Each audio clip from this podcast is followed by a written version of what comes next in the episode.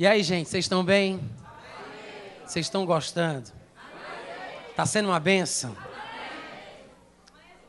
Deu, deu uma luz esse negócio de Romanos 9 para vocês? Deu uma luz? Vocês puderam pegar o fio da meada? Tenho certeza que para aqueles que precisavam de mais tempo, por causa de um conceito diferente já estabelecido anteriormente, quando você estiver ouvindo o CD, voltando, parando, infelizmente o tempo é um negócio complicado que não dá para a gente transformar, né? Mas é, se a gente abrisse em todas as passagens, e eu acredito que você pode fazer isso em casa, nos textos de Gênesis que são citados por Paulo, nas passagens de Êxodo, em Malaquias, olhar os contextos, isso é muito interessante para que a gente possa perceber a interpretação de Paulo para o texto que ele mencionou, porque ele cita parafraseado. Paulo não citava os textos como nós fazemos, capítulo tal, versículo tal. Naquela época não existia isso.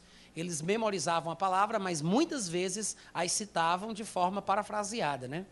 Então, é interessante observar o contexto, lembrando daquilo que a gente comentou sobre toda a epístola aos Romanos, eu tenho certeza que você vai compreender ainda mais. Mas foi bom, não foi?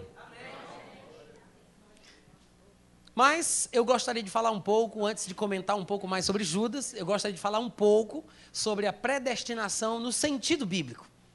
Né? Ou melhor, eu acho que vou falar sobre Judas. E depois eu falo sobre a predestinação no sentido bíblico. Eu já falei tanto sobre Judas aqui, eu acho que é mais interessante a gente puxar logo por ele. Judas não fez parte de um plano secreto, não foi escolhido por Jesus para pregá-lo na cruz, mas em Marcos capítulo 3, você vai encontrar o texto bíblico que mostra exatamente para o que Judas foi escolhido por ele. Marcos capítulo 3, de forma bastante clara, direta, objetiva, sem arrudeio, é um papo reto. No versículo 13 de Marcos 3, está escrito: Jesus subiu ao monte, todo mundo achou? Posso ler? Marcos 3, 13, página 59, na minha Bíblia. Jesus subiu ao monte e chamou os que ele mesmo quis. Diga, Jesus quis. Chamou os que ele mesmo quis e vieram para junto dele, o que significa que Jesus quis chamar e eles quiseram vir, né? Jesus chamou os que ele mesmo quis e eles quiseram vir e vieram para junto dele. Então, designou doze, diga doze. Sabe que Judas estava no meio dessa contagem que fizemos aqui? Sabe que Judas fazia parte destes doze que nós estamos mencionando aqui? Então designou doze para estarem com ele em primeiro lugar, para os enviar a pregar em segundo lugar, e para exercer a autoridade de expelir demônios em terceiro lugar. É exatamente são exatamente três coisas em sua ordem de importância. Jesus designou doze para, em primeiríssimo lugar, estarem com Ele. Eu sei que, se você for comparar o simples fato, me perdoem pelo simples, o simples fato de estar com Jesus com a capacidade de expelir demônios, você poderia pensar que estar com Jesus não vale nada, né? Assim, estar com Jesus, estar com, estar com Jesus, não é nem ouvir Jesus, é estar com Ele. Irmãos, o poder da influência de Jesus nos discípulos que estariam com ele seria tão grande que ele os poderia mandar para as segundas, para a segunda e terceira fase, pregar o evangelho e expulsar os demônios. Estar é muito mais importante do que a gente imagina. E não estou falando sobre estar simplesmente de cor presente deixando a palavra entrar por um ouvido e sair pelo outro. Nós estamos falando aqui sobre estar recebendo a influência pela associação, por estar no mesmo ambiente. É assim que se recebe a unção de um determinado ministro. Quando você se identifica, você tem afinidade, você se associa, recebe a influência, ou quando você está presente naquele ambiente.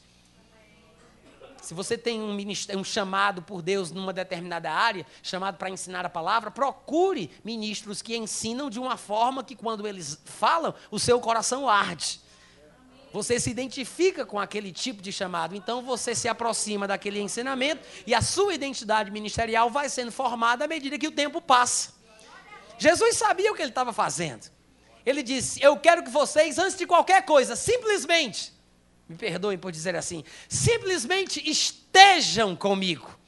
Depois ele os enviaria para pregar. E depois exerceriam a autoridade de expelir demônios. Mas quando é mais tarde, que Pedro, cheio do Espírito Santo, fala com ousadia diante das autoridades israelitas, o povo percebendo que ele era um homem semi-analfabeto, iletrado, inculto, e vendo a ousadia e o espírito pelo qual ele falava, disseram: Este homem com certeza esteve com Jesus. Estar com Jesus é muito mais importante do que a gente imagina. Judas estava lá. Mas até hoje se cumpre a mesma coisa que aconteceu na vida de Judas. Mas, irmão Natan, eu estou na igreja faz 10 anos, faz 15, 20 anos, e minha vida não mudou. As coisas não aconteceram. Eu não entrei no ministério, não alcancei novas fases. Milagres que eu esperava que se cumprissem ainda não se realizaram. O que há de errado? Já ouvi suas ministrações dez vezes, vinte vezes, trinta vezes. Mas se a atitude não for correta, não importa se você esteja na melhor igreja do mundo, não importa se você ouça o melhor pregador do mundo. Se nós não tivermos a atitude correta ao receber a palavra, ao ouvir a palavra, nós não vamos ser abençoados. Jesus disse em Lucas capítulo 8, versículo 18: Vê depois como ouvis, porque o que tem, dependendo da forma que ele ouve, mais se lhe dará. E o que não tem, dependendo da forma que ele ouve, até o que ele pensa que tem, vai ser tirado. A atitude ao ouvir. Jesus disse, Lucas 8, 18, vê depois como ouvis. Eu sei que em outros evangelhos, como por exemplo em Marcos ou Mateus, está escrito, vê depois o que ouvis. Mas em Lucas 8, 18 está escrito, vê depois como ouvis. Eu creio que o Espírito Santo está tentando nos mostrar que é importante a gente saber o que a gente ouve, como também é importante a gente ouvir da forma correta. Tanto o que a gente ouve, como como a gente ouve devem ser considerados. A atitude ao se ouvir a palavra. Não pense que pelo simples fato de ouvir Jesus pregando, vai fazer com que as pessoas que o ouvem sejam abençoadas. Quantas pessoas naquela época o ouviram e por causa disso, porque tiveram a oportunidade de ouvi-lo, deixaram de andar com ele? Duro é este discurso. Quem o poderá ouvir? E já não andavam mais com eles. Discípulos íntimos de Jesus. Ouviram ele dizer: Coma a minha carne, chupe o meu sangue. E se escandalizaram, deixaram de andar com ele por causa da sua declaração, porque era muito forte. Ainda mais para o judeu, o negócio mexendo com sangue. Aí você pensa que Jesus se preocupou e foi atrás de um curso de neurolinguística, um curso de retórica, de oratória, para poder alcançar todos os ouvintes, porque afinal de contas, na plateia temos pessoas auditivas, visuais, sinestésicas. Você pensa que ele se preocupou com isso? Ele se voltou para os discípulos mais íntimos, dos quais os doze também faziam parte. Ele disse: Olha, vocês foram muito bem-vindos, mas as portas do ministério estão abertas. Vocês são muito bem-idos também. Quer ir embora? Vá. Aí Pedro se levanta e diz: Para onde nós iremos, Senhor? Só tu tens as palavras de vida eterna.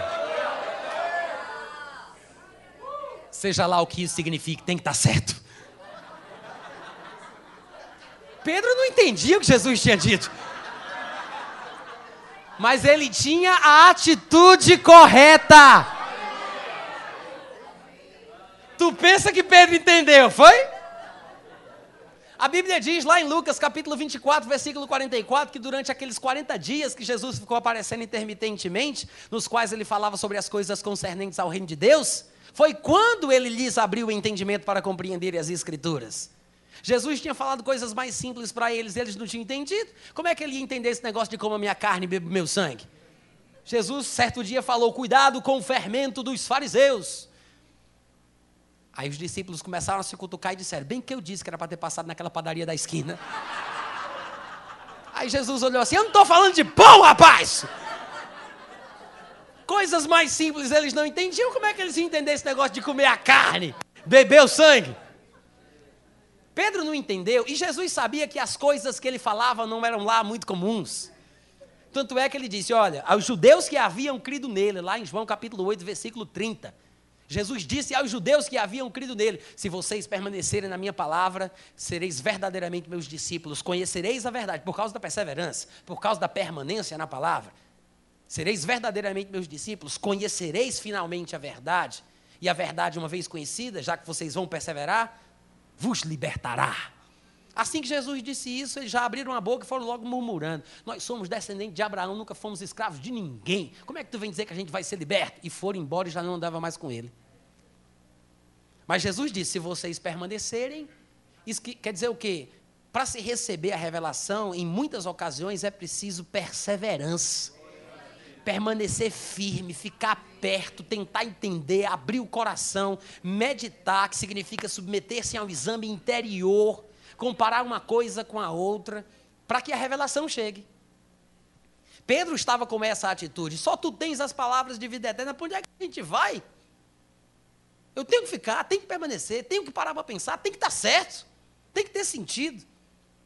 Judas estava lá o tempo inteiro, mas estar de corpo presente não significa que a pessoa vai ser abençoada. Mas Natan foram 12 meses em cada ano. Foram três anos e meio. Irmãos, se você não tem a atitude correta para ouvir, não importa se é uma, duas, três, cinco ou dez. Dez vezes nada é igual a nada. Vinte vezes nada é igual a nada. Sem a atitude correta, você não pega coisa nenhuma. Nada é o proveito que se vai ter. 20 vezes nada ainda é nada.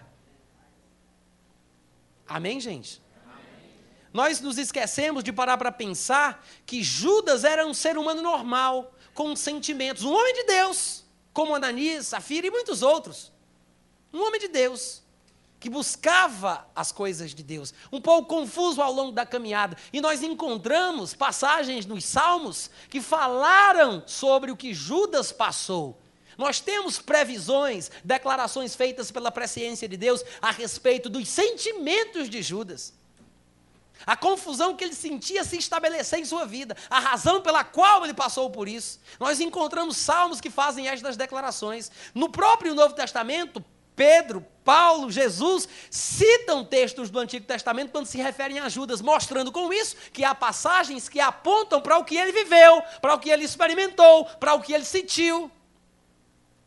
Aqui mesmo em Marcos 3, nós vemos a razão para a qual ele foi escolhido por Deus, ou por Jesus, para estar com ele, para enviá-lo a pregar, para exercer a autoridade de expelir demônios. E ele fez isso. Judas só foi se matar muito tempo depois, depois que Jesus foi preso. Mas quando Jesus, em Mateus 10, 10 chamou os seus discípulos, lhes deu autoridade para expelir demônios, Judas estava lá. Quando Jesus enviou os seus discípulos de dois em dois, Judas estava lá.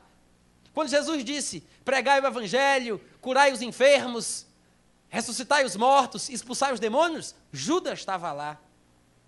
Judas orou, Judas pregou, Judas expulsou o demônio. Mas Judas passava por uma crise de identidade. Nós, nós temos textos que nos mostram isso na palavra de Deus, e é o que eu quero mostrar para os irmãos nesse, nesse momento.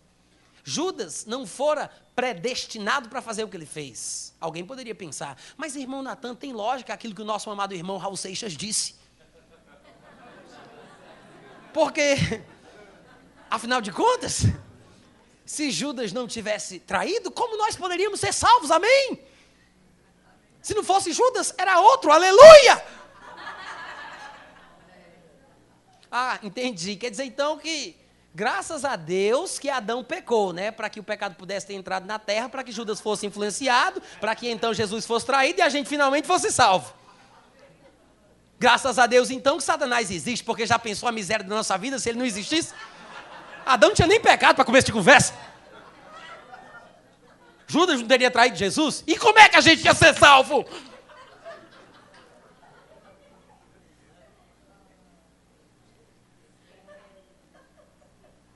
Quanto mais idiota é a ideia, mais inteligentemente ela pode ser desfeita.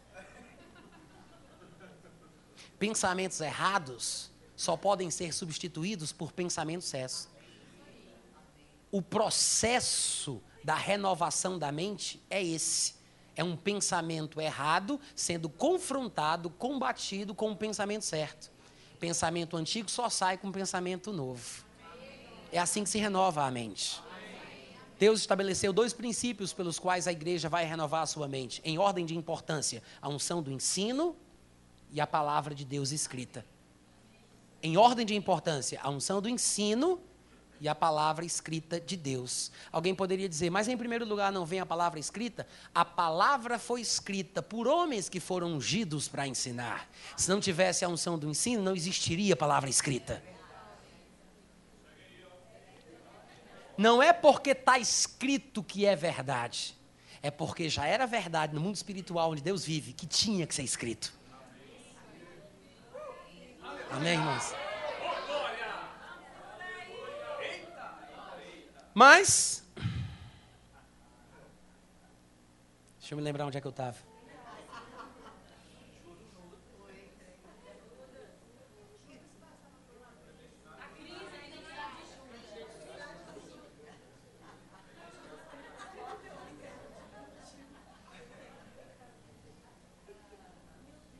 Calma. Ah, sim, vocês estão pagando pelo tempo, né? Entendi. É porque tem uma coisinha que eu quero dizer que eu não estou lembrando que foi, muito importante.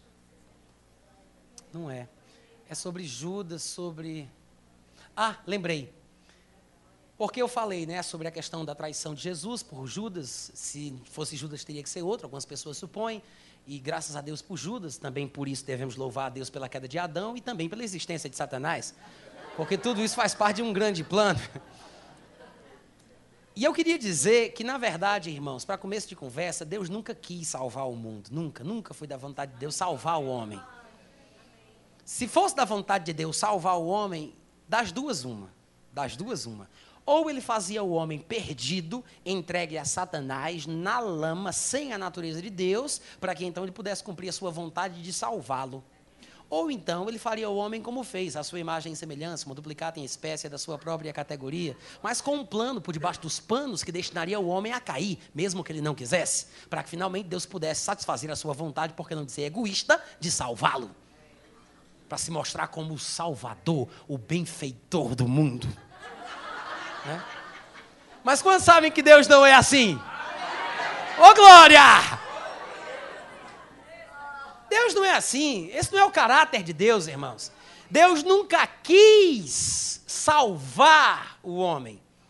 Deus queria que o homem continuasse como estava, crescendo em Deus, aprendendo sobre a divindade de Deus, sobre o seu eterno poder, por meio das coisas que foram criadas desde o princípio do mundo. Deus fez toda a raça humana para habitarem a face da terra para que buscassem a Deus, porventura Tatiano pudesse encontrar, se bem que Ele não está longe de cada um de nós, porque nele vivemos, nele nos movemos, nele existimos, somos todos geração de Deus.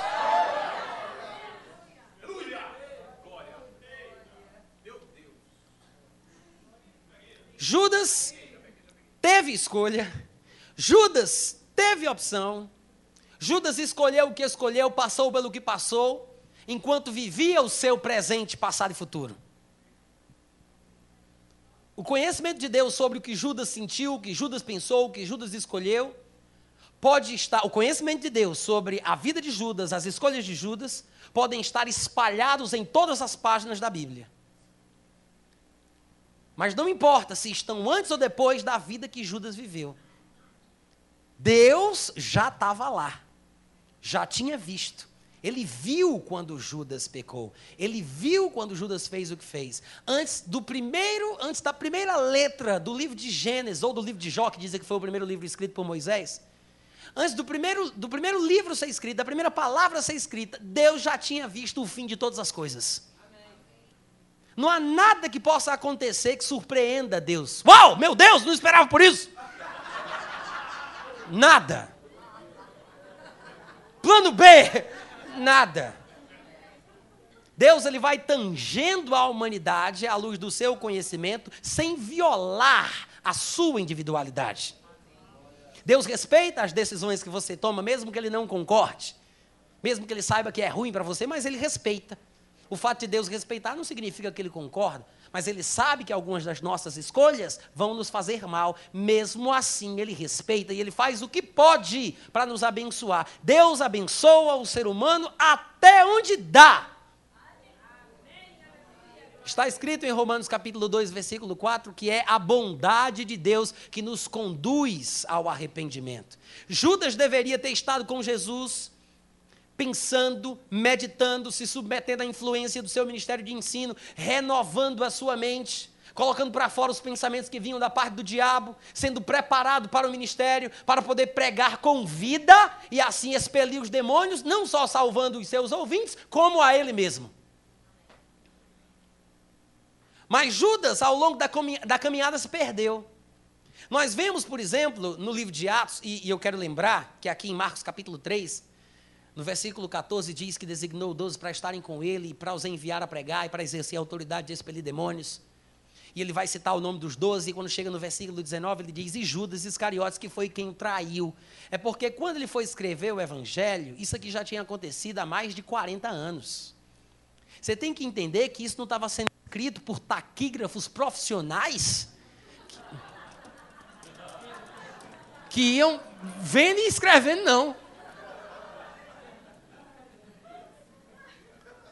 Fazia anos que isso aqui já tinha acontecido. Então, toda a vida que ele vai contar a história, mesmo que seja no começo dela, como é o caso no capítulo 3, quando ele cita o personagem de Judas, ele faz questão de dizer que era ladrão, que traiu Jesus. Porque ele já sabia o final da história. Então, quando você estiver lendo, não pense que só porque está no começo de tudo, antes de traí-lo, Deus já está mostrando que ele iria mesmo trair, porque está na santa palavra de Deus. Estes homens escreveram anos depois. Eles não ficaram. Isso aqui não é psicografia, viu, gente? Eles não entraram numa espécie de transe evangélico para poder escrever, porque o nosso conceito sobre inspiração, às vezes, beira a loucura extrema. Porque pensamos que a mão dos homens que escreveram foram tomadas por Deus. Ah, meu. Não foi assim. Esses homens pensavam, sentiam, viviam, tinham seu ponto de vista, sua personalidade, sua interpretação. É por isso que cada um dos evangelhos difere do outro. Porque se nós aqui virmos um mesmo acidente, cada um vai contar a história de uma forma diferente. Cada um tem sua própria perspectiva. Amém, irmãos? Inspiração não é manipulação e nem controle da parte de Deus. Então ele fala: Judas foi aquele que o traiu, foi, era o ladrão, não prestava, acaba safado. Ele vai falando sobre as coisas de Judas, porque ele já sabia o que ele tinha feito, desde o começo da história. Entrou o nome do personagem, é bom dizer, esse bicho é ladrão. E assim eles fizeram. Mas ele não foi escolhido para ser assim, ou para se comportar errado. Não foi Deus que o fez ser assim. Por que me fizeste assim? Pode, porventura, a coisa criada perguntar a quem. Não é isso como as pessoas supõem, interpretando errado Romanos 9. Judas está escrito claramente, foi escrito para estar com Jesus, para ser enviado a pregar e exercer a autoridade de expelir demônios. Ponto. Amém, irmãos? Quando chega em Atos capítulo 1, Judas já tinha morrido, se matado.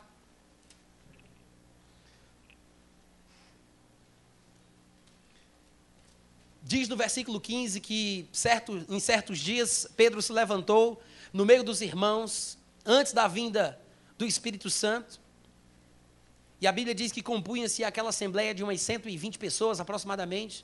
E Pedro disse: Irmãos, convinha que se cumprisse a escritura que o Espírito Santo proferiu anteriormente por boca de Davi acerca de Judas, que foi o guia daqueles que prenderam Jesus. Não é interessante que Pedro diga que havia que existiam passagens no Antigo Testamento que já indicavam o que iria acontecer? Não é interessante isso, gente? Pedro só foi ter esse entendimento depois que Jesus apareceu para ele e para eles durante aqueles 40 dias, como está escrito no começo do capítulo 1 de Atos, nos quais ele ficou falando com eles sobre as coisas concernentes ao reino dos céus. E eu sei que alguém poderia dizer, mas será que isso que Pedro está falando é aceitável? Porque ele só vai receber o Espírito Santo lá no capítulo 2. Se eu não me engano, antes mesmo de terminar o capítulo 1, ele ainda vai lançar sorte. Será que vale a pena ouvir o que ele diz? Irmãos, por mais que você pense que Pedro não foi inspirado para falar o que está escrito a partir do versículo 15, eu quero que você entenda que o autor do texto de Atos foi inspirado para escrever aquilo que ele disse. Alô? Isso quer dizer o quê? O texto sagrado é que é a parte inspirada. Amém, irmãos? Nem tudo o que aconteceu, que está escrito, houve inspiração para que aquilo acontecesse. Lá em Marcos 11, a Bíblia diz que Jesus ia para Jerusalém indo de Betânia, numa caminhada de 2.775 metros, quase 3 quilômetros, e a Bíblia diz que ele sentiu fome. Ele não foi inspirado para sentir fome, meu Deus, uma direção para sentir fome agora. Ele não foi inspirado a sentir fome. Ele sentiu fome porque era humano, como todos nós. Mas o texto que diz que ele sentiu fome é inspirado. O que Satanás disse não foi por inspiração divina. Não está na Bíblia, porque naquele momento o Espírito Santo se apossou dele. Não é por isso que os textos, as palavras de Satanás estão na Bíblia Sagrada, mas é porque o que foi escrito sobre o que ele disse é que foi inspirado. Os irmãos entendem o que eu estou falando? Então, irmãos, o texto que nós estamos lendo aqui é inspirado por Deus, você tem que abrir o coração e aceitar, e ponto final. Pedro se levantou e disse: Irmãos, convinha que se cumprisse a escritura que o Espírito Santo proferiu anteriormente por boca de Davi acerca de Judas, que foi o guia daqueles que prenderam Jesus, porque ele era contado entre nós. Ele era contado entre nós, ele teve parte. Ele teve, veja o que a Bíblia diz, ele teve parte neste ministério. Diga amém.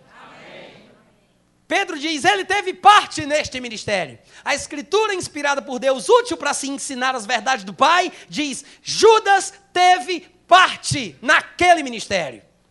Ele era contado entre eles.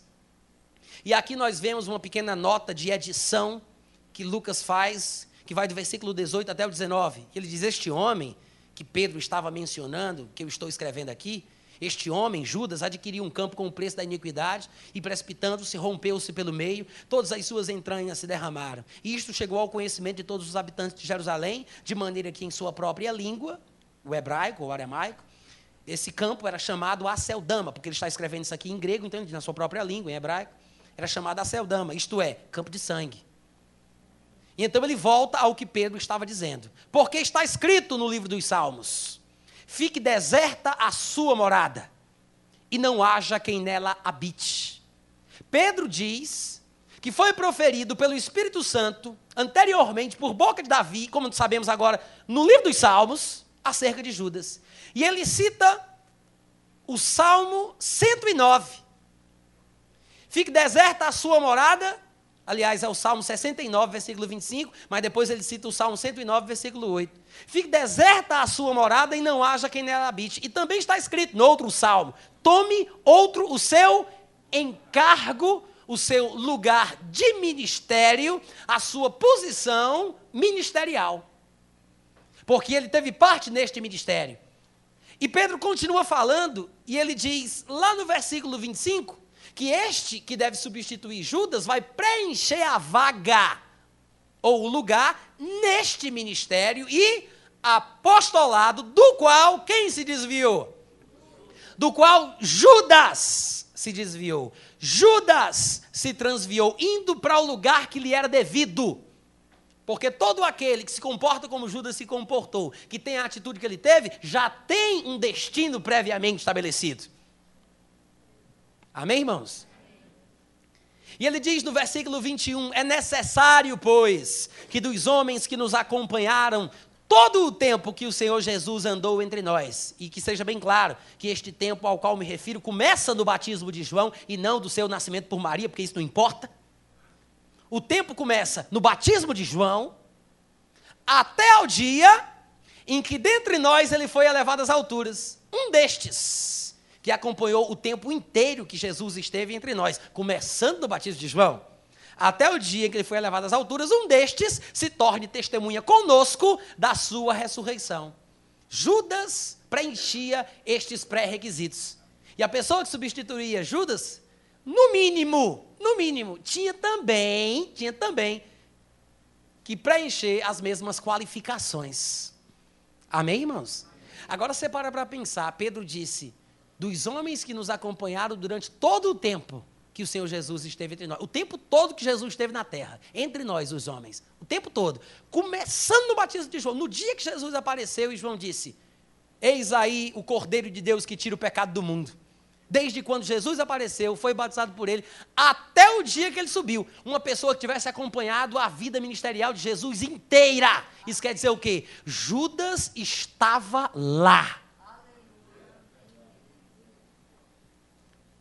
No dia que João Batista pregava batismo de arrependimento e Jesus apareceu para ser batizado, Judas estava lá ouvindo João Batista, quando de repente ele se dirige para um canto da plateia e diz: Eis aí o Cordeiro de Deus. E Judas olhou para ver quem era.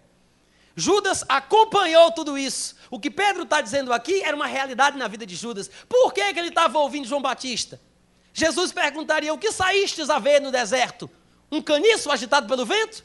Um profeta? Sim. E vos digo que entre os nascidos de mulher, ninguém é maior do que João Batista. Um profeta. Por que Judas foi para lá ouvir aquele homem falar? Porque tinha sede das coisas de Deus.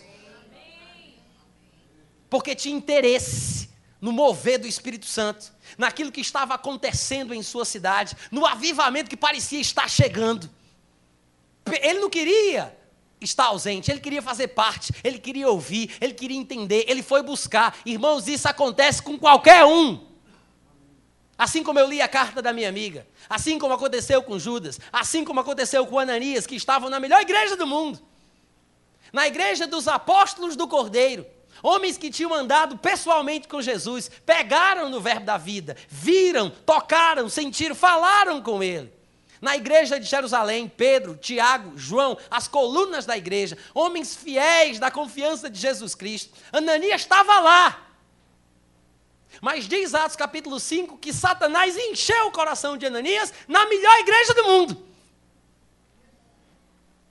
Os irmãos entendem o que eu estou falando? Amém. Então não vem dizer para mim que o simples fato de estar perto de Jesus vai impedir que Satanás consiga confundir a pessoa. Judas estava perto de Jesus, assim como Ananias estava perto de Pedro, de, de Tiago, de João. Mas está na igreja certa, está ouvindo um pregador certo, está lendo um livro certo, não me impede de ser atormentado por Satanás. Não evita que Satanás me tente ainda. Eu ainda tenho a responsabilidade de controlar os pensamentos que sobem à minha cabeça. Alguém poderia dizer, mas ainda bem que não tem como ele saber o que eu estou pensando, né, irmão Natan? Tem sim. Claro que tem. Não que ele seja onisciente, não que ele consiga enxergar a sua mente, mas ele tem os seus mecanismos, ele sabe jogar verde para colher maduro. Se eu estou ministrando aqui nesse púlpito, ele diz, Natan, Satanás diz, Natan, desliga o microfone, fecha a sua Bíblia, vá no banheiro, beba um pouco d'água, volte para o púlpito, abra a Bíblia, liga o microfone e continue pregando. E eu estando aqui, eu desligo o microfone, eu fecho a Bíblia, eu vou no banheiro, eu bebo água, volto para cá, abro a Bíblia. Ele sabe o que é que eu estou pensando. Afinal de contas, eu estou fazendo aquilo que ele disse. Cada sugestão que eu estou seguindo foi ele que deu. Se eu cumpri 80% das coisas que ele mandou, por que ele não pode ter certeza que eu vou cumprir as 20 restantes? Eu fiz a maioria, por que não vou fazer a minoria? Então, no mundo, as pessoas vão nas cartomantes e nos adivinhos e eles dizem, vai ser assim e assado. Aí acontece e o pessoal fica, como é que ele sabe? Você faz tudo que ele manda.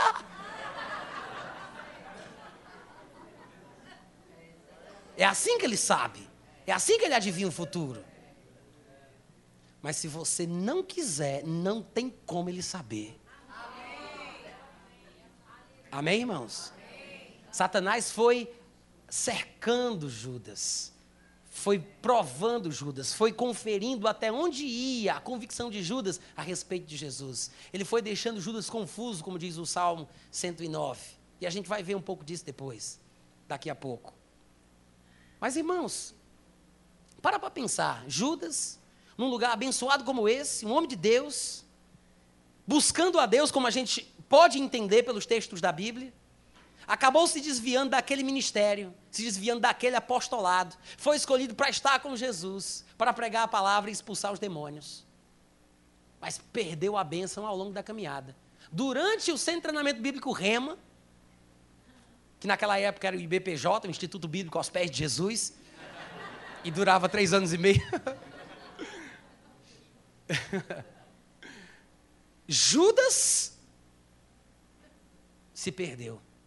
E lá, no, lá em João capítulo 13, no versículo 1, a Bíblia diz que, sabendo Jesus que tinha chegado a hora de passar deste mundo para o Pai, tendo amado os seus, amou-os até o fim. se levantou-se da mesa, tirou a vestimenta de cima, cingiu-se com a toalha, deitou água numa bacia e passou a lavar os pés dos discípulos. Durante a ceia, tendo já o diabo posto no coração de Judas que traísse a Jesus, você pensa que levou quanto tempo para o versículo 3 do capítulo 13 ser escrito? Que o diabo pôs no coração de Judas que ele traísse Jesus. Você pensa que levou quanto? Você pensa que foi da noite para o dia? Você pensa que foi assim, de uma hora para outra? Leva tempo. Leva tempo. Para graus de intimidade entre um ser humano e um espírito maligno, para qualquer tipo de intimidade leva, intimidade leva tempo. Você deve lembrar daquela passagem quando o pai daquele menino trouxe ele aos discípulos, eles não puderam curá-lo. Aí Jesus se apresenta e diz: Cadê o menino? Quando o menino é colocado na frente de Jesus, ele fica endemoniado. Jesus percebe que o menino na frente de Jesus invoca a presença do demônio. Há uma ligação muito grande entre o menino e o demônio. Mas para ligações como essa é preciso muito tempo. Jesus percebeu que não poderia ter sido uma coisa que tinha acontecido a primeira vez no final de semana passado. Então ele pergunta: há quanto tempo isso acontece? Com suspeitas que já fazia muito tempo. E a confirmação vem pela boca do pai, desde a meninice. Leva tempo. A Bíblia diz que o diabo pôs no coração de Judas, mas foi um processo, gente. Quando eu ministro sobre Judas, eu digo Judas também era gente. Às vezes eu mudo o nome da mensagem e eu digo aconteceu com Judas, aconteceu com Ananias, o próximo pode ser você.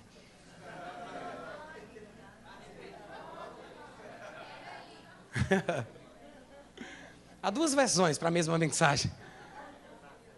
Mas diga, eu vou ficar firme. Diga, eu estou firme na palavra. Eu quero que você veja Mateus capítulo 27. Olha que coisa interessante. Muitas vezes a gente se esquece desse texto aqui. É muito curioso, porque mostra bem o lado humano de Jesus. A gente acabou de ler Atos capítulo 1 e nele nós vimos uma descrição de Judas como uma pessoa que se desviou do apostolado, se desviou do ministério.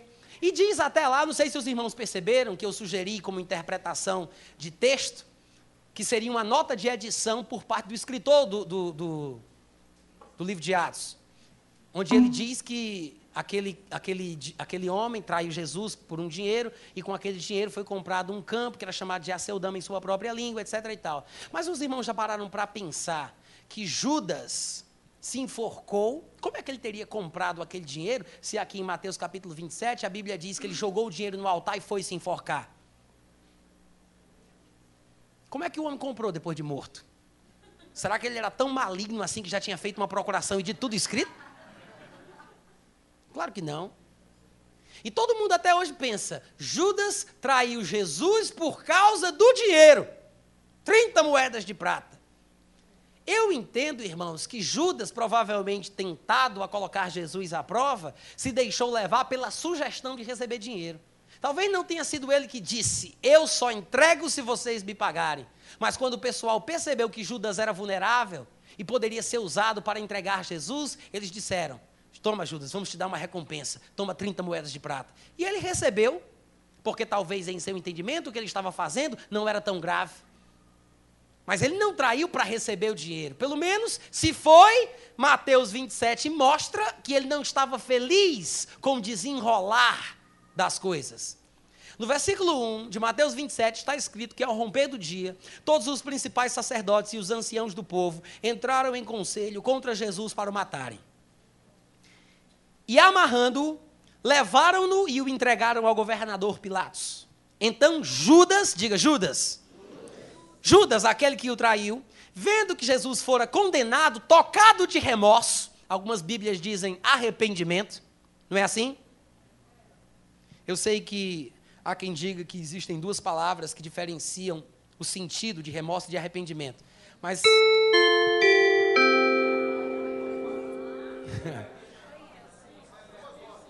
Tá. Amém. Amém. Vamos embora, né? Eu digo, vamos embora sim, vamos, vamos para frente. Tocado de remorso, tocado, sentido, devolveu as 30 moedas de prata para os principais sacerdotes e os anciãos, dizendo: Agora eu quero que você veja que quando ele devolve as moedas, o que é que ele quer fazer com isso? Bom, se eles pegaram Jesus e deram as moedas, Judas pensou que se ele devolvesse as moedas, eles dariam Jesus. Ele quis desfazer o acordo. Qual era o objetivo de Judas? Soltar Jesus, libertar Jesus. Agora você também observa pelo palavreado do versículo 3 que há uma certa diplomacia. Porque a Bíblia diz que Judas devolveu as 30 moedas de prata, ele não jogou no chão, ele não saiu chutando. Ele devolveu educadamente e disse: Ó, oh, eu pequei, traindo sangue inocente. Eles, porém, responderam: E daí dá teus pulos? O que nos importa? É, te vira, isso é contigo. Quando Judas disse, gente, eu estou reconhecendo o meu pecado, os outros apóstolos tinham fugido. Hoje em dia, algumas pessoas cometem os erros e não conseguem reconhecer e não aceitam disciplina. Mas Judas teve a coragem de dizer: Eu quero dizer claramente, eu pequei. O que eu fiz é errado. E tem mais, ele é inocente. Ele devolve as moedas de prata e eles dizem: Não, não importa, isso é contigo, não tem nada a ver. Então Judas, quando percebeu que eles não aceitariam desfazer o acordo, soltar Jesus, a sua confissão de pecado, o seu reconhecimento do erro, o seu testemunho de que Jesus era inocente não ia valer de nada para estes carnais influenciados pelos cães dos infernos. O que Judas fez? Com raiva, indignado como qualquer pessoa humana se sentiria, ele não agora devolve, ele não fica mais diplomata, ele indignado, com raiva, atira, ele joga para o santuário as moedas de prata. Primeiro ele devolve, o pessoal não aceita e diz: Não, isso é contigo. E dão de volta para ele. E ele fala: Mas eu também não quero essa porcaria! E joga o dinheiro de volta. Ele não levou o dinheiro. Ele não quis o dinheiro, não conseguiu libertar Jesus, mas ele não quis ficar com o dinheiro. Jogou fora, reconheceu o pecado, disse que Jesus era inocente, quis desfazer o acordo, tentou soltar Jesus, estava sentido, magoado, oprimido. Satanás se apossou da vida do coitado do Judas, irmãos. Um apóstolo, um ministro, um homem de Deus, que buscava a Deus, que era sedento pelas coisas de Deus, mas que foi emaranhado nas mentiras de Satanás, enquanto seguia Jesus. Não era enquanto estava dentro do terreiro de Macumba, não. É enquanto seguia Jesus. E aí, a Bíblia diz que ele atirou as moedas para o santuário e se, e se retirou para se enforcar. Os principais sacerdotes, tomando as moedas, disseram: não é lícito deitá-las no cofre das ofertas, porque isso é dinheiro sujo, é preço de sangue. E tendo deliberado entre si, compraram com elas o campo do oleiro e, muito provavelmente, colocaram no nome de Judas, que é por isso que Lucas fala o que ele diz lá em Atos capítulo 1. e virou cemitério de forasteiros. Por isso aquele campo tem sido chamado até hoje campo de sangue, Aceldama. Então se cumpriu o que foi dito por intermédio do profeta Jeremias. Tomaram as 30 moedas de prata, preço em que foi estimado aquele a quem alguns dos filhos de Israel avaliaram, e as deram pelo campo do oleiro, assim como me ordenou o Senhor. E assim foi Judas Iscariotes para um lugar que ele não deveria ir e eu me pergunto, será que isso acontece hoje em dia também? E acontece. O próprio Pedro, que convivia com ele lado a lado, estava sendo tentado do mesmo jeito. Talvez por razões diferentes, por vergonha diante dos seus amigos de ministério, pela sua braveza e ousadia e coragem, a sua desmoralização.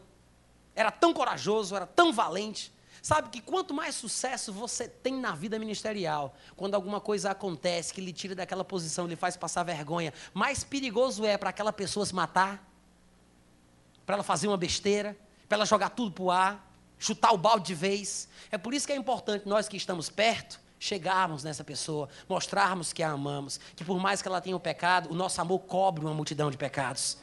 Que nós podemos ajudar, nós podemos abençoar, nós podemos fazer alguma coisa.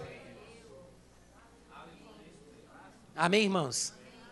Quanto mais bem sucedido é um ministério, mais sofrimento a pessoa tem quando ela reconhece o seu erro. Pode ter certeza disso. E Pedro passou pela mesma situação. Jesus disse isso: Olha, Satanás pediu para vos peneirar como trigo. Eu orei por ti, Pedro. Eu acho que ele ficou pensando: Por mim? Como assim por mim? Por nós, né? O senhor quer dizer? Não, por ti.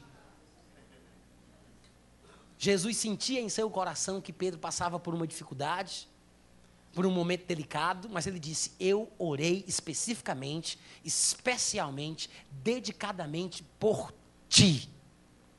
Aí você pergunta: e por que, que ele não orou por Judas? Porque a oração por uma outra pessoa, a oração pela minha vida é uma coisa. A oração por outra pessoa vai depender da atitude, do interesse, da fé e da vida da outra pessoa. Eu não posso, pela minha fé e pela minha oração, determinar o destino das pessoas que me cercam. Eu posso influenciá-las, posso abençoá-las, mas a minha oração por elas vai depender mais delas do que de mim. Nem Jesus pôde fazer muitos milagres na sua terra natal, a não ser curar uns poucos enfermos impondo-lhes as mãos. A Bíblia diz isso em Marcos capítulo 6, versículos 5 e 6, Mateus capítulo 13, versículo 58. Se a Bíblia diz que ele curou poucos enfermos, isso quer dizer que foram sete, oito ou nove pessoas. Porque a Bíblia diz que na época de Noé, poucas almas foram salvas, a saber, oito pessoas. Então, pouco para a Bíblia deve ser oito, nove, sete, sei lá.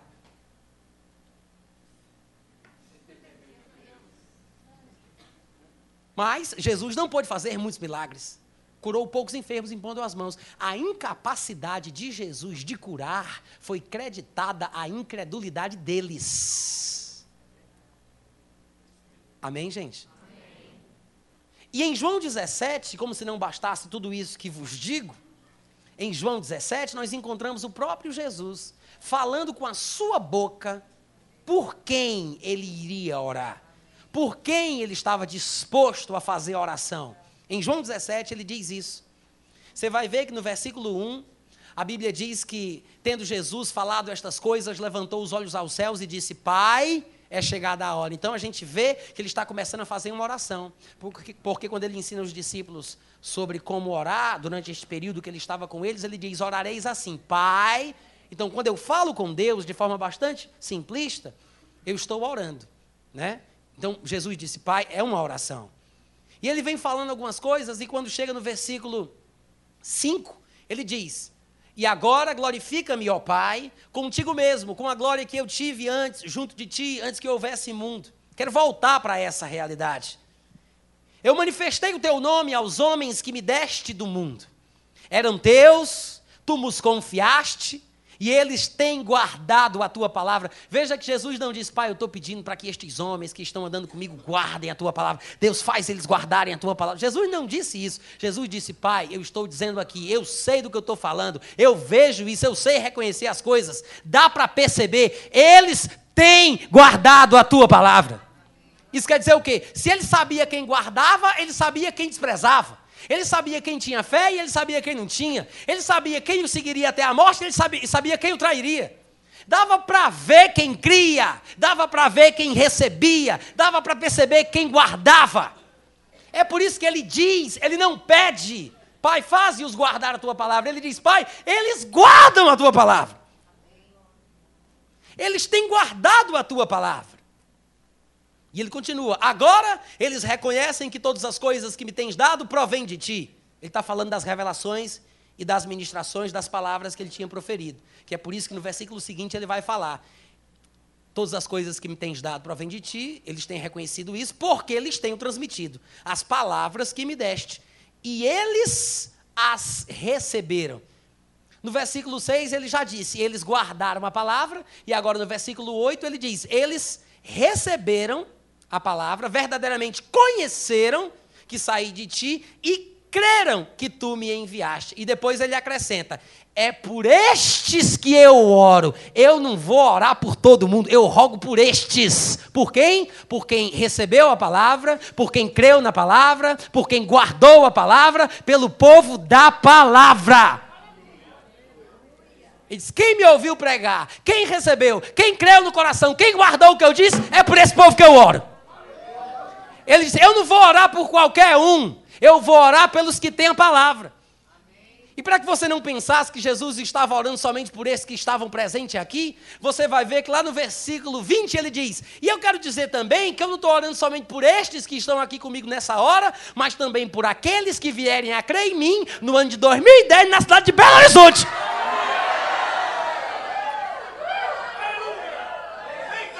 Os que vierem a crer por causa da palavra.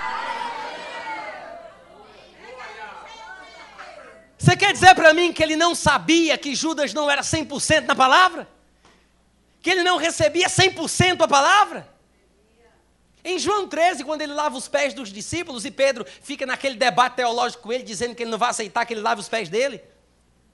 Aí Jesus disse: Olha, quem já se lavou não precisa se banhar de novo, só os pés. Porque ele disse: Então lava a cabeça, lava tudo, as costas, os cotovelos. Não, só os pés. Aí Jesus diz: Vós todos estáis limpos. E lá em João 15, 3, ele diz: Vós estáis limpos pela palavra que vos tenho falado. Em outras palavras, Jesus diz: Eu limpei vocês. E em João 13, ele comenta isso: Vós estáis limpos, porém não todos. Em João 13, ele diz isso: Vós estáis limpos, porém não todos. Ou seja, Jesus sabia quem tinha recebido, quem não tinha recebido, quem tinha crido, quem não tinha crido, quem tinha guardado, quem não tinha guardado, quem estava limpo, quem não estava por quem ele ia orar e por quem ele não ia. Agora dá para entender porque que ele disse: Pedro, eu orei por ti. Porque ele via que Pedro disse: Senhor, tu tens as palavras de vida eterna.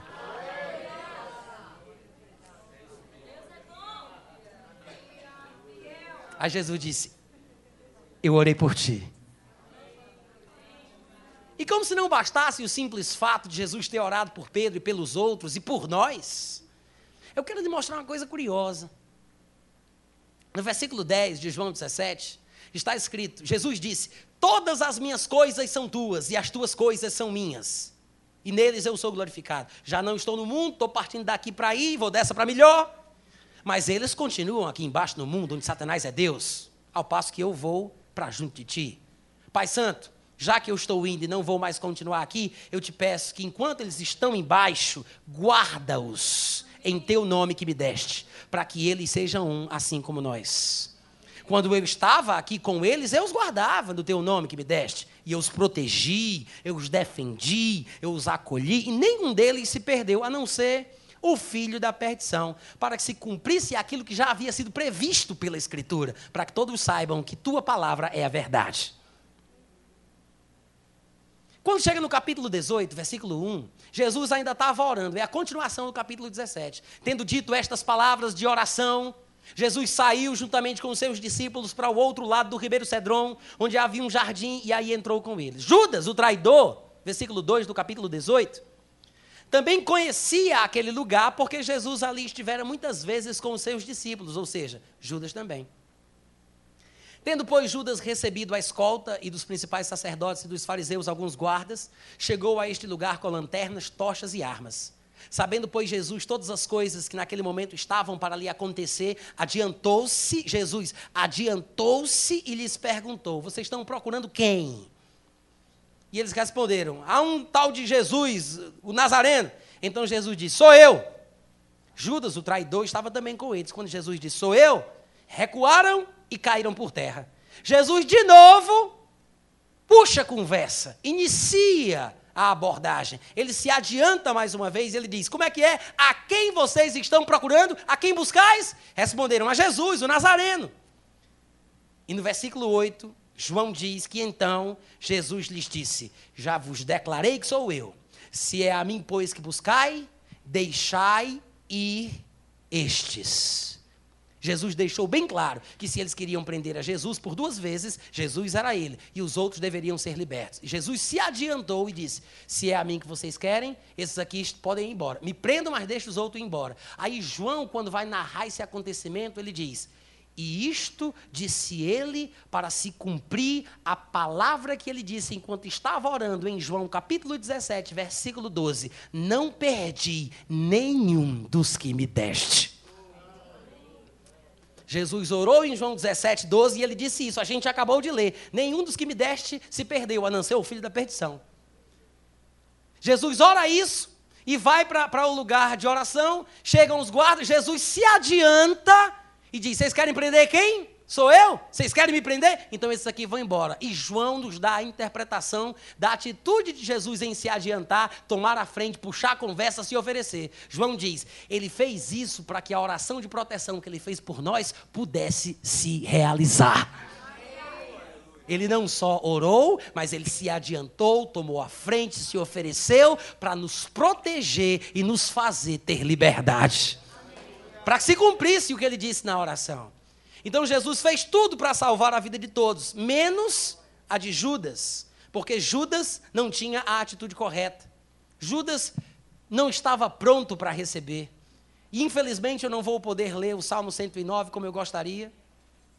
Mas eu posso sugerir que os versículos mais claros sobre a situação de Judas são do versículo 1 ao versículo 8, o versículo 17, o versículo 18 e o versículo 29. Mas se você ler o Salmo 109 todo, lembrando-se que ele fala de muita coisa relacionada à situação pela qual Judas passou, você vai perceber a, perceber a semelhança. E nestes versículos que eu mencionei, do 1 ao 8, o 17, o 18 e o 29, você vai ver mais claramente, inclusive, coisas que aconteceram ao longo da história do Evangelho. Judas não foi predestinado para trair Jesus. Judas não precisava ter feito aquilo que ele fez, mas já que ele se deixou levar por Satanás, como Ananias futuramente também vai deixar, como sua mulher também vai fazer,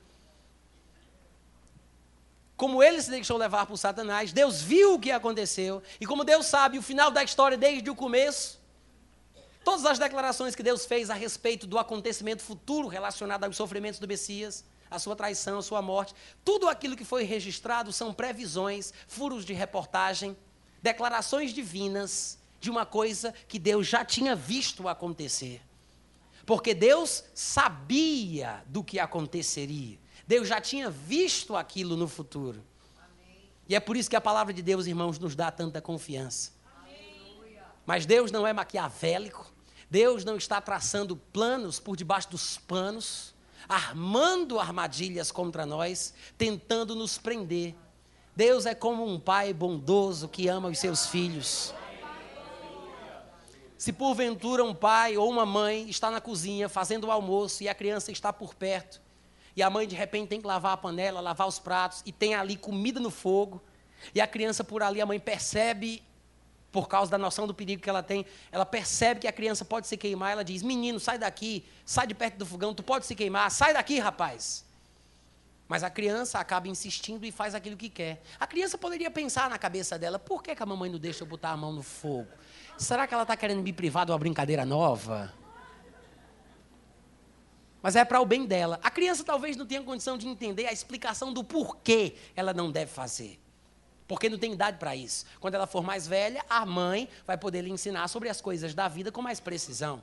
Assim também, no período do Antigo Testamento, muitas vezes Deus não podia ser muito detalhista a respeito de muitas coisas. Ele dava as ordens de forma direta e simplesmente tinham que ser obedecidas. Por isso que muitas vezes a gente nem entende. Porque Deus também sabe que não dava para explicar. Assim como um pai vai querer explicar para uma criança de dois anos de idade sobre as coisas da vida. Ele tem que explicar, mas no nível que a criança entende. Às vezes a criança só entende a palmada, o castigo. A vara da correção afugentará a ignorância da criança. Depois, quando ela crescer, o pai vai poder explicar, detalhar, ser mais preciso. Mas enquanto ela não tem capacidade, não. Mas aí a criança insiste e bota a mão na panela no fogo. A mãe se desespera, corre para pegar uma pomada, acolhe a criança, a criança chorando. Mas depois de tudo a criança olha para a mãe olha para a criança e diz: "É, eu falei para você não fazer isso, não falei? Mas agora você aprendeu a nunca mais desobedecer a mamãe. Você aprendeu que não deve colocar a mão no fogo." Aí eu pergunto para vocês: foi a mãe que ensinou a criança sobre isso? Não. A mãe disse: "Não faça." Não explicou porquê, não diz porquê, mas se ele tivesse, se a criança tivesse confiado, teria dado tudo certo. Mas a criança foi e fez o que não era para ter sido feito, mesmo que não tivesse sido explicado. E depois que a criança sofreu a consequência do seu erro, a mãe disse: Agora você aprendeu. Mas foi a mãe que ensinou? Não. A mãe queria que a criança tivesse aprendido assim? Não. Mas nunca mais ela coloca a mão no fogo. Da mesma forma em nossa vida, coisas pelas quais nós passamos não são necessariamente coisas que Deus quis pelas quais nós passássemos. Ah, mas eu aprendi muito quando eu sofri aquele pecado, quando eu fiz aquela coisa errada, quando eu estive doente, quando eu passei. Tudo bem, que bom que nós aprendamos, tanto nos momentos ruins como nos momentos bons. Mas nem tudo pelo que a gente passa é uma coisa que Deus quer que aconteça para que eu aprenda. Porque tem muita gente que busca a Deus quando está doente e diz: graças a Deus porque eu estive no leito de enfermidade, porque foi lá que eu encontrei o Senhor. A Bíblia diz buscai e achareis. A Bíblia diz buscar e achareis, mas você pode buscar estando doente, pode buscar estando saudável. Você vai encontrar de uma forma ou de outra. Mas aí as pessoas se baseiam nas suas experiências e ficam interpretando a Bíblia à luz das suas experiências. Nós não, deve, nós não devemos interpretar a Bíblia à luz das nossas experiências. Nós devemos interpretar as nossas experiências à luz da Bíblia. Os irmãos entendem a diferença? Vocês me dão permissão para ler uns três versículos para finalizar? Em Efésios capítulo 1, Paulo cita a palavra predestinação. Eu estou me sentindo igual a Paulo naquela época que ele pregou por horas, por horas, até de manhã. E teve gente até que caiu da janela e morreu. não sei se isso é bom ou se é ruim, mas eu tenho o prazer de me identificar com ele.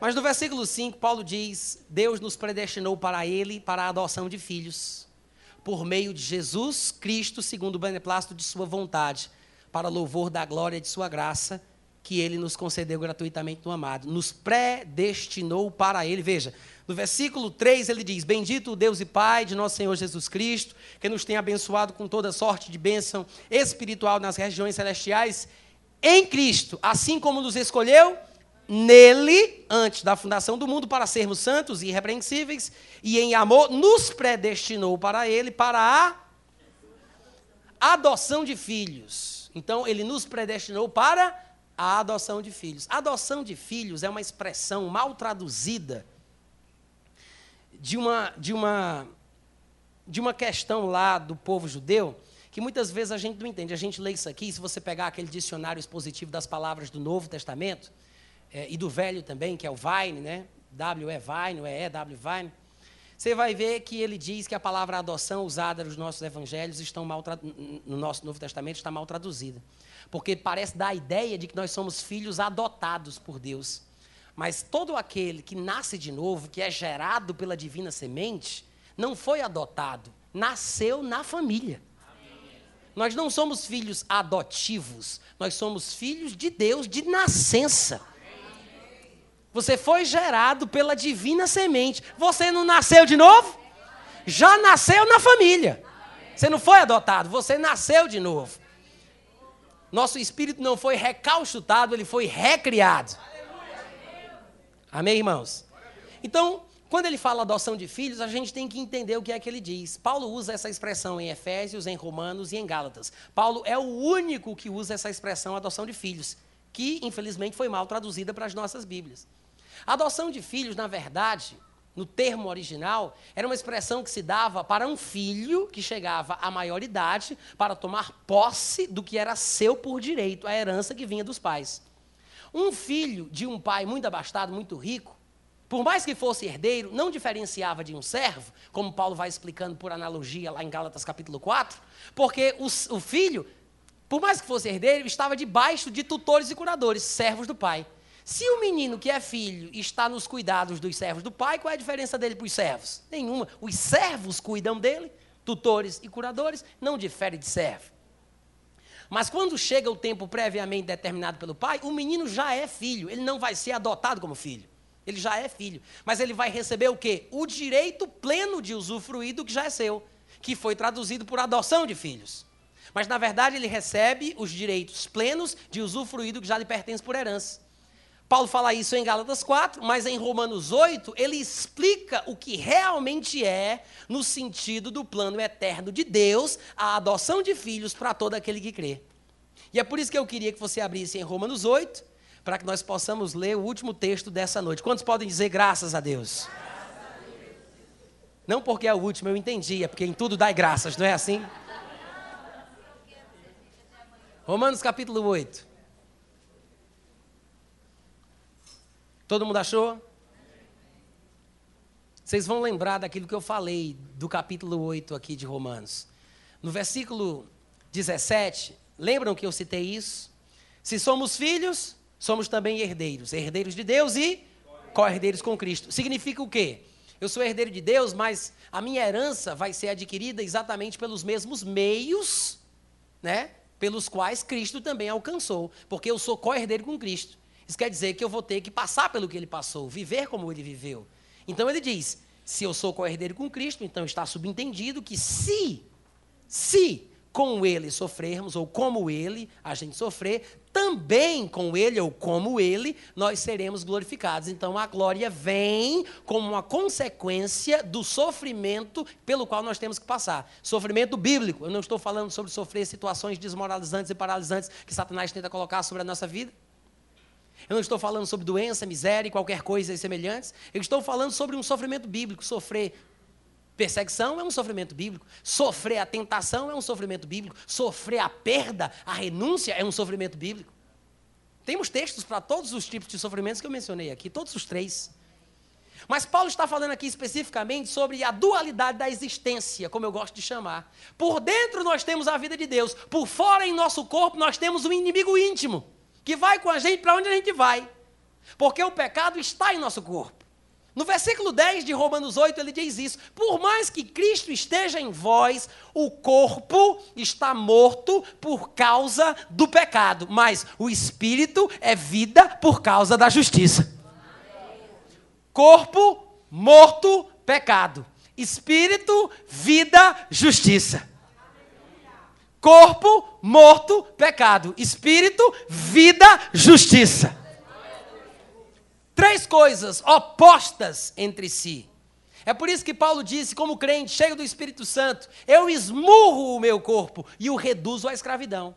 E no versículo 13, ele ainda diz mais: se, se, se viver de segundo a carne, Romanos 8, se viver de segundo a carne, caminhais para a morte, mas se pelo Espírito mortificardes os feitos do corpo, certamente vivereis. O que são os feitos do corpo? No outro lugar, Paulo chama os feitos cor do corpo de obras da carne. Feitos do corpo, obras da carne são a mesma coisa. São três expressões que Paulo usa ou usava intercaladamente para se referir a uma coisa só: feitos do corpo, obras da carne e natureza terrena, como está lá em Colossenses capítulo 3, no versículo 5. Então Paulo diz: Nós estamos dentro de um corpo que é inclinado ao pecado. O meu espírito é vida por causa da justiça, mas o corpo é morto por causa do pecado. Se pelo espírito eu mortificar os feitos do corpo, eu vou viver. Isso quer dizer o quê? Eu tenho que estar disposto e me preparar para o sofrimento que me espera até o final dos meus dias. Mas se eu sofrer esse sofrimento cristão, como Cristo também sofreu, a glória me espera lá em cima. Porque tenho por certo, diz o versículo 18, que os sofrimentos do tempo presente não podem se comparar com a glória que vai ser revelada em nós. Porque a ardente expectativa da criação aguarda a revelação dos filhos de Deus. A manifestação dos filhos de Deus, que ainda não aconteceu. Porque hoje nós somos filhos em espírito, mas nós vamos ser filhos de Deus em poder, no dia que o nosso corpo for transformado. Pois a criação está sujeita à vaidade, qualidade daquilo que é vão, temporário, passageiro, não permanente. Não voluntariamente, mas por causa daquele que a sujeitou na esperança de um dia redimi-la. A criação não está sujeita à vaidade voluntariamente, mas por causa daquele que a sujeitou na esperança de que um dia redimiria a criação do, do cativeiro da corrupção, para finalmente a liberdade da glória dos filhos de Deus. Porque sabemos que toda a criação a um só tempo geme e suporta angústias até agora. E não é ela somente, não.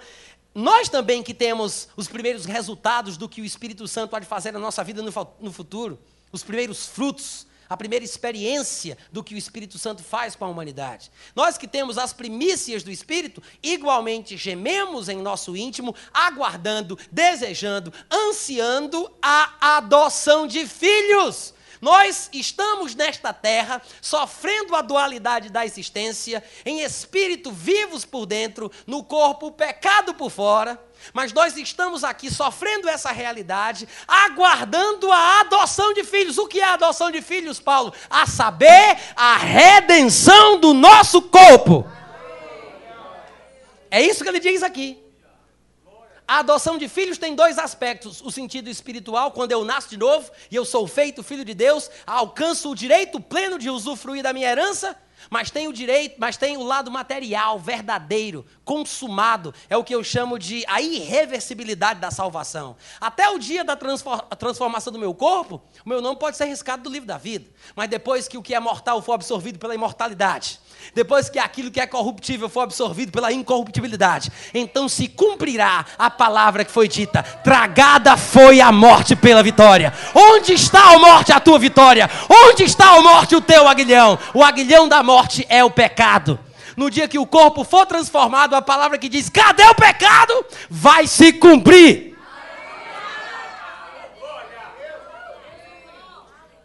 Então Paulo diz: porque é nessa esperança da redenção do nosso corpo, da consumação da adoção de filhos, no momento da irreversibilidade da salvação. É nessa esperança que nós somos salvos. Ou seja, eu ainda não vejo, porque o que alguém vê, como é que pode esperar? Ora, esperança que se vê não é esperança, pois o que alguém vê, como esperará? Mas se esperamos o que não vemos, com paciência o aguardamos. Aguardamos, esperamos a redenção do nosso corpo. E ele diz, no versículo 26, e também tem outra coisa: o Espírito Santo, semelhantemente, nos assiste em nossa fraqueza. Porque muitas vezes a gente não sabe nem orar como convém. Porque é muito melhor deixar o corpo e estar com Cristo, porque é lucro, é promoção para o crente. Mas estar no corpo produz fruto para o nosso trabalho de evangelismo e ensinamento. Então ficamos em aperto: ou eu parto e me sinto melhor porque vai ser bom para mim, ou eu fico, continuo sofrendo, mas abençoo outros. Aí Paulo diz: às vezes a gente não sabe nem como orar como convém, mas o Espírito nos ajuda em nossa fraqueza, porque o Espírito intercede por nós com gemidos inexprimíveis. E aquele que sonda os corações sabe qual é a mente do Espírito, porque é segundo a vontade de Deus que ele intercede por nós, os santos. Agora nós temos que saber de uma coisa: tudo isso que eu estou falando aqui, todos esses sofrimentos que a gente tem que passar, cooperam para o bem daqueles que amam a Deus, daqueles que foram chamados segundo o seu propósito porque este sofrimento é bíblico, produz o eterno peso de glória, me dá amadurecimento espiritual. Então, passar por esse sofrimento me leva ao destino que Deus preparou para mim. É por isso que ele diz: tudo isso, esse sofrimento dessa vida, produz ou coopera para o bem daqueles que amam a Deus dos que foram chamados segundo o seu propósito, porque os que ele de antemão conheceu, também os predestinou para serem conformes. Lembra que lá em Efésios nós lemos que Paulo disse que ele nos predestinou para a adoção de filhos? Percebeu que no versículo 20, 23 ele diz que a adoção de filhos é a redenção do nosso corpo? Então quer dizer o quê? Que todo crente que fica firme enquanto sofre, resistindo às tentações, nesse período da vida, está na verdade seguindo o rumo certo, porque ele está predestinado para ser transformado um dia. Porque ele nos predestinou para sermos conformes à imagem do seu filho. Isso quer dizer o quê? Não que Jesus Cristo era quando estava aqui na terra. Porque quando o homem ele sofreu, foi tentado, morreu, mas depois que ele ressuscitou, a Bíblia diz que ele estava num corpo não mais dependente do sangue, porque foi derramado para a nossa redenção. Ele subiu num corpo de carne e ossos. Mas a Bíblia mostra que ele subiu do jeito que ele estava. Viram ele subir ao ponto de se esconder pelas nuvens. Mas ele não parou ali, ele continuou subindo em todas as camadas atmosféricas. Ele passou pela toposfera, pela ionosfera, ele passou pela mesosfera, ele atravessou tudo, passou pelas estrelas de Deus, foi Mercúrio, Urano, Júpiter, Marte, chegou no céu dos céus, flexionou os joelhos e se sentou à direita da majestade nas alturas ele está sentadinho à direita do Pai hoje. Mas esse Jesus que hoje está à direita de Deus não é aquele que nós conhecemos enquanto estava aqui, antes de ser ressuscitado. Esse Jesus de hoje é aquele que João viu, com olhos de fogo, uma luz mais resplandecente que o sol ao meio-dia. Isso que ele é hoje, a gente não sabe o que é. A nossa vida não está manifesta. A vida dos filhos de Deus ainda não foi revelada. A Bíblia diz em Colossenses capítulo 3: pensai nas coisas que são do alto, já que ressuscitastes com Cristo, pensai nas coisas que são do alto, onde Cristo vive assentado à direita de Deus, e não nas que são aqui da terra, porque morrestes, e a vossa vida está oculta e não revelada, não manifesta. Ele diz: a vida verdadeira. Não estou falando disso aqui que vocês estão vivendo agora, não. Eu estou falando dos poderes do mundo vindouro a vossa verdadeira vida, a vida final, o destino eterno que Deus tem para vocês, o que ele nos, o, o que para o que ele nos predestinou, A vossa vida está oculta juntamente com Cristo em Deus. Mas quando Ele, que é a nossa vida, se manifestar, então vós também sereis manifestados com Ele em glória. Ele nos predestinou para sermos conforme a imagem do que Ele é hoje, e não o que Ele foi enquanto esteve aqui na terra. É por isso que em 1 João, no capítulo 3, versículo 1, ele diz: Vede que grande amor nos concedeu o Pai, a ponto de sermos chamados filhos de Deus. Por essa razão o mundo não nos conhece, porquanto não conheceu a Ele mesmo. Amados, por enquanto somos filhos de Deus, diz o versículo 2. Mas ainda não se manifestou o que haveremos de ser. Nós sabemos que quando ele se manifestar, nós seremos semelhantes a ele, porque haveremos de vê-lo como ele é. Ele diz: Por esta razão o mundo não nos conhece, porquanto não o conheceu. Isso quer dizer o quê? O mundo não sabe quem nós somos hoje porque não soube quem Jesus era. O que significa que nós somos o que ele foi. Mas no outro versículo ele fala: Mas quando ele se manifestar, haveremos de ser semelhantes a ele, porque haveremos de vê-lo como ele é. Nós seremos semelhantes a ele, porque veremos como ele é. Somos o que ele foi. Não nos conhece porque não o conheceu. Somos o que ele foi, mas nós seremos o que ele já é. Somos o que ele foi, mas nós seremos o que ele é. Quando alguém lhe perguntar qual é a essência da predestinação bíblica, leia Romanos 8:29 e fale isso que eu estou dizendo aqui para você. A predestinação do crente é ser a imagem do que Jesus Cristo é hoje. Amém. Graças a Deus. Chega, Bárbara. Amém.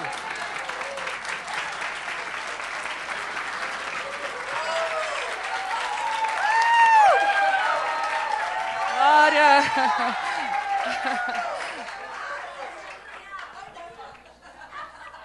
Calma, gente, a gente não vai poder voar agora.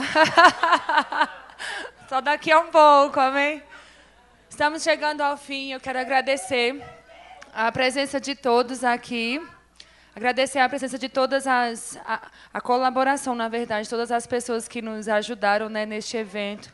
Agradecer muitíssimo a, a Natan e Ana.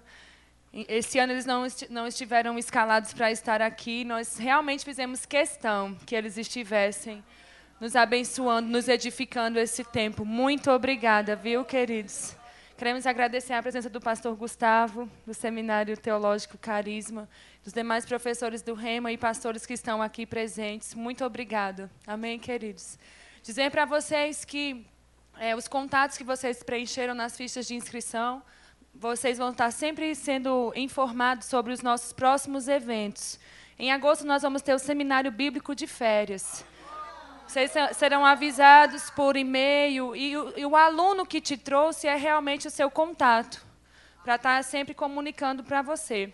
Se você tem interesse em estudar neste centro de treinamento, a partir de setembro, as matrículas estarão abertas para 2011. Temos turma de manhã e à noite. Se você deseja mais informações, pode procurar toda a nossa equipe de colaboradores. Muito obrigado, pastor Marcelo. Muito obrigada pela presença. Vão em paz e até a próxima.